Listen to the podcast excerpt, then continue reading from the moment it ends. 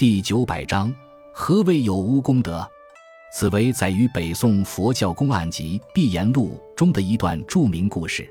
南北朝时期，禅宗祖师达摩从印度渡海而来，在广州登陆后，被信佛的南朝梁的梁武帝接到健康。一次，梁武帝问达摩祖师：“朕继位以来，造寺写经，供养僧人无数，这有多少功德呢？”达摩回道：“都无功德。”之后，梁武帝又请教一些佛学问题，达摩的回答都令他很意外。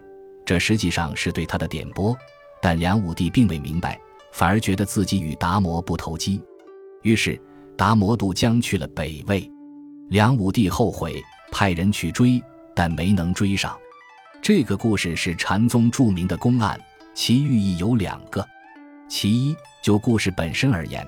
达摩向梁武帝开示了佛教乃是无的法门，一旦执着于有，便不是佛法。其二，因梁武帝不开化，达摩立刻离开南朝梁而北上，则寓意了聆听祖师教诲的机一旦失去，便不可复得。这强调了佛教一向讲究的机缘二字。